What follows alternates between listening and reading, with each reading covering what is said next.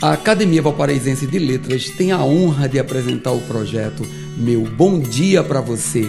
Que tal tomar aquele café e permitir nossa entrada na sua casa para começar o seu dia com dois dedos de prosa? Mensagem 214. Não é agradável aos ouvidos e nem para nossa própria mente absorvermos ou mesmo pronunciarmos palavras negativas ou lamentações com frequência. Ninguém é obrigado a absorver seus martírios.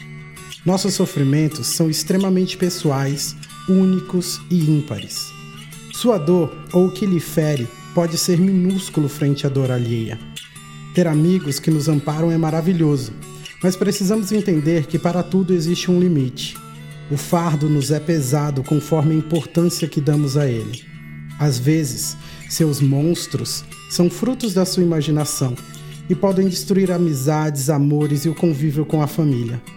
Seu temperamento reflete em suas ações e, sendo negativo, lhe exclui. Avalie antes de expor seus monstros, aonde quer que vá. Meu bom dia para você